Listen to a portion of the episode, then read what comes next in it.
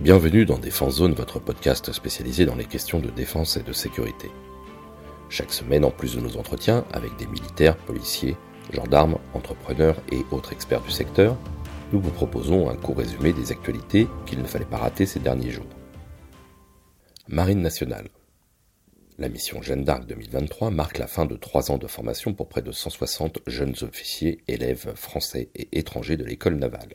Ils embarqueront à bord du porte-hélicoptère amphibie, le PHA Dixmude, pour un déplacement plein est depuis la mer Méditerranée jusqu'à l'océan Atlantique en passant par la mer Rouge, les océans Indien et Pacifique, ainsi que la mer des Caraïbes. Ce parcours sera la première circumnavigation du groupe Jeanne d'Arc depuis qu'il est assuré par les PHA. Avant son appareillage, le 8 février, le chef d'état-major des armées, le général Thierry Burkhardt, a présidé une cérémonie sur le pont du Dixmude, au cours de laquelle il a rappelé aux 800 militaires embarqués l'importance et les enjeux de la mission dans un milieu sécuritaire dégradé qui place les élèves dans une véritable formation opérationnelle. Pour cette nouvelle mission, le Dixmude embarque un hélicoptère Dauphin de la flottille 35F, une flottille amphibie avec un engin de débarquement amphibie rapide, un engin de débarquement amphibie standard et un chaland de transport de matériel. Le groupe tactique embarqué, le GTE, est composé quant à lui de soldats du 1er régiment de Spahis, de la 13e demi-brigade de la Légion étrangère, du 1er régiment étranger du génie et du 3e régiment d'artillerie de marine, ainsi qu'un sous-groupement aéromobile du 3e régiment d'hélicoptères de combat avec deux hélicoptères Gazelle. Ukraine.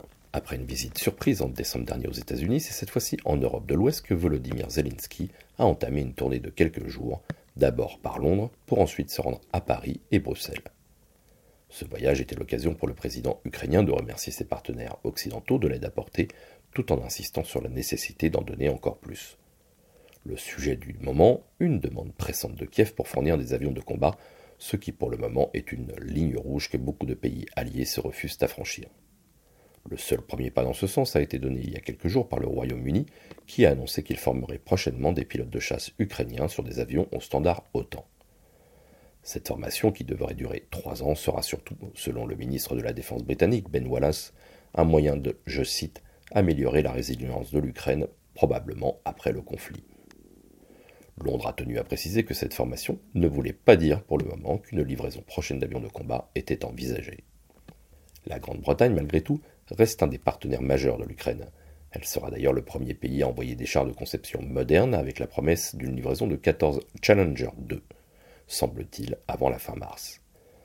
Les autres chars attendus par Kiev, notamment les fameux Léopard 2, devraient finalement se faire attendre plus longtemps que prévu. En effet, même si Berlin a promis de donner 14 Léopard 2 à 6 à Kiev, l'Espagne 6 chars, le Canada le Portugal 4 chacun, et que la Finlande et la Norvège ont également indiqué leur disponibilité à donner des chars, ce seront très certainement les Léopard 1 qui seront les premiers déployés sur le champ de bataille.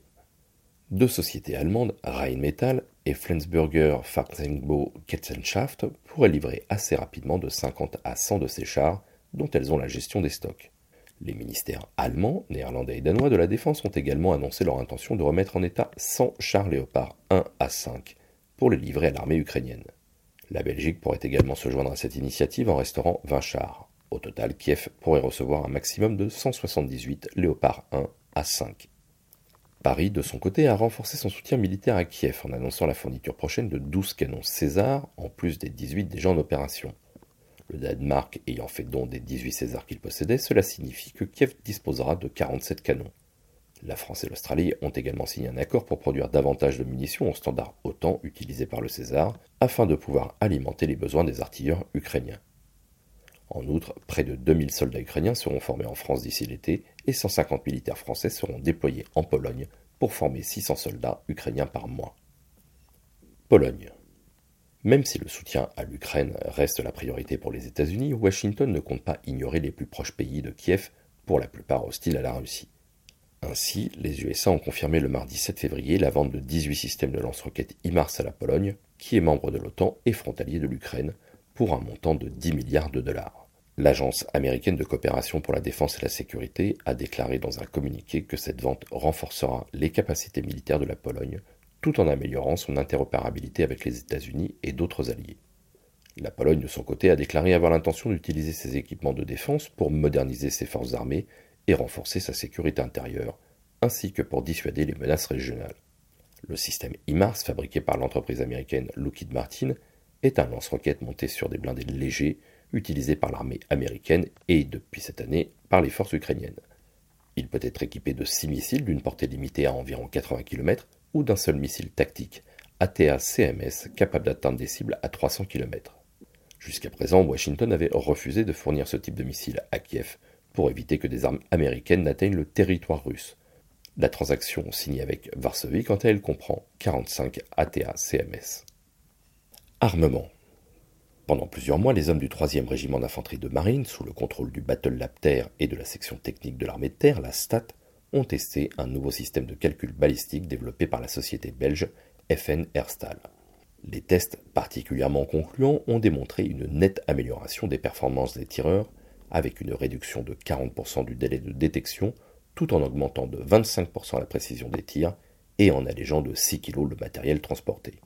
Fort de ces résultats, le ministère des Armées a annoncé une première commande du système FN Eliti, en complément du premier lot commandé pour les tests initiaux début 2022. Pour le chef d'escadron, Tanguy de Brosse du Battle Lab Terre, ce premier projet, mené avec succès avec FN Herstal, ouvre la voie à l'acquisition d'une capacité complète et de futures collaborations avec l'armurier belge. Fin de citation. Turquie. Après les deux terribles tremblements de terre qui ont frappé le sud de la Turquie et le nord-ouest de la Syrie le lundi 6 février, faisant au dernier bilan plus de 22 000 morts, la France a donné son feu vert à l'envoi d'équipes de l'unité d'instruction et d'intervention de la sécurité civile numéro 1 l'UISC-1 de Nogent-le-Rotrou, pour venir en aide aux populations touchées. Après une première aide d'urgence quelques heures après la catastrophe, c'est via le mécanisme de protection civile de l'Union européenne que Paris a procédé à la mise en route des militaires et secouristes, ainsi que plusieurs personnels du Centre de crise et de soutien du ministère de l'Europe et des Affaires étrangères, le CCS-MAE. Le détachement est composé de deux équipes de recherche et de secours sous décombres, dont 71 sapeurs-sauveteurs et 4 chiens de l'UISC-1, et 65 sapeurs-pompiers et 6 chiens de la zone de défense et de sécurité d'Île-de-France. Le premier groupe a été transporté lundi soir par l'armée de l'air et de l'espace depuis Paris, et une partie du fret a été envoyée par A400M depuis la base aérienne d'Evreux. Cette opération est coordonnée par le CCS MAE en collaboration avec l'ambassade de France à Ankara. Mise à jour. Nous vous en parlions la semaine dernière, un ballon sonde chinois que les Américains soupçonnaient de faire de l'espionnage avait défrayé la chronique en survolant une partie des États-Unis, notamment au-dessus des sites stratégiques militaires. Après un premier refus de Washington d'abattre le ballon pour ne pas risquer de dommages collatéraux lors de la retombée de débris au sol, le président Biden a finalement donné son accord pour détruire l'aérostat alors qu'il survolait la Caroline du Sud à une hauteur comprise entre 18 et 19 km. C'est un F-22 Raptor de la base de Langley qui a été déployé pour cette mission. Le chasseur a tiré un missile RR Sidewinder détruisant immédiatement le ballon dont les débris sont tombés dans l'océan Atlantique. La récupération de ces derniers semble, selon le département d'État américain, confirmer les soupçons d'espionnage. Le ballon était capable de, je cite, mener des opérations de collecte de renseignements en interceptant les communications électromagnétiques, a déclaré un haut responsable du département d'État. Toujours selon lui, son équipement était clairement destiné à une mission de renseignement et ne correspondait pas à celui embarqué à bord des ballons météorologiques. Il comportait en effet de multiples antennes, probablement capables de recueillir et de géolocaliser des communications. Il était aussi équipé de panneaux solaires suffisamment grands pour produire l'énergie nécessaire au fonctionnement de plusieurs capteurs actifs de collecte de renseignements. Voilà pour l'essentiel de l'actualité cette semaine. Pour en savoir davantage sur cet univers et pour découvrir tous nos articles et reportages, rendez-vous sur notre site internet défense-zone.com. Pour plus de brefs d'articles de fond et de photos, nous éditons également tous les trois mois un magazine papier que vous pouvez recevoir en étant abonné à notre espace premium.